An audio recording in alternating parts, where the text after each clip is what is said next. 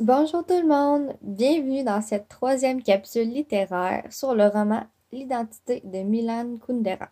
Pour les nouveaux, nous sommes un groupe de personnes lisant le même livre chaque semaine. On se pose des questions afin de mieux comprendre le livre et on traduit ces réponses par de courtes capsules. Aujourd'hui, on répond à une question qui a souvent été posée. À la page 152, Chantal se retrouve seule avec Jean-Marc. Pourquoi Chantal ne remarque aucune différence entre Jean-Marc et la compagnie qui vient tout juste de les? Tout d'abord, on sait que Chantal était très curieuse de connaître l'identité de celui qui lui envoyait des lettres. Et si vous vous souvenez bien, Chantal était très frustrée d'apprendre que c'était Jean-Marc. En fait, elle s'est sentie trahie.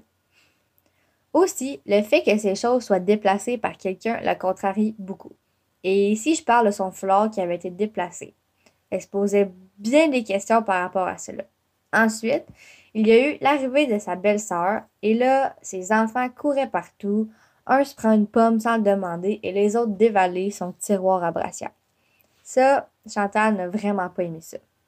Et c'est pourquoi elle a comparé la situation qu'on entre chez elle, qu'on prenne ses affaires, qu'on vole son intimité en fiant dans ses vêtements à Jean-Marc qui entrait à nouveau dans sa vie, mais de façon intrusive avec les lettres.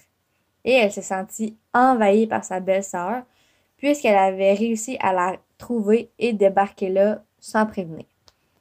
C'était un peu comme si elle avait perdu sa liberté. Mais les gens fouillent dans ses effets personnels et l'espionnent. On peut lire juste après l'extrait où elle dit qu'elle ne voit aucune différence entre les deux personnes.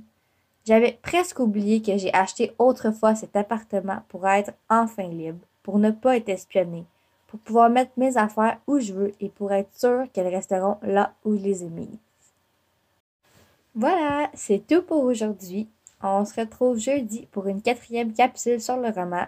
Écrivez-nous vos questions en commentaire pour les pages 153 à 207. Bonne journée!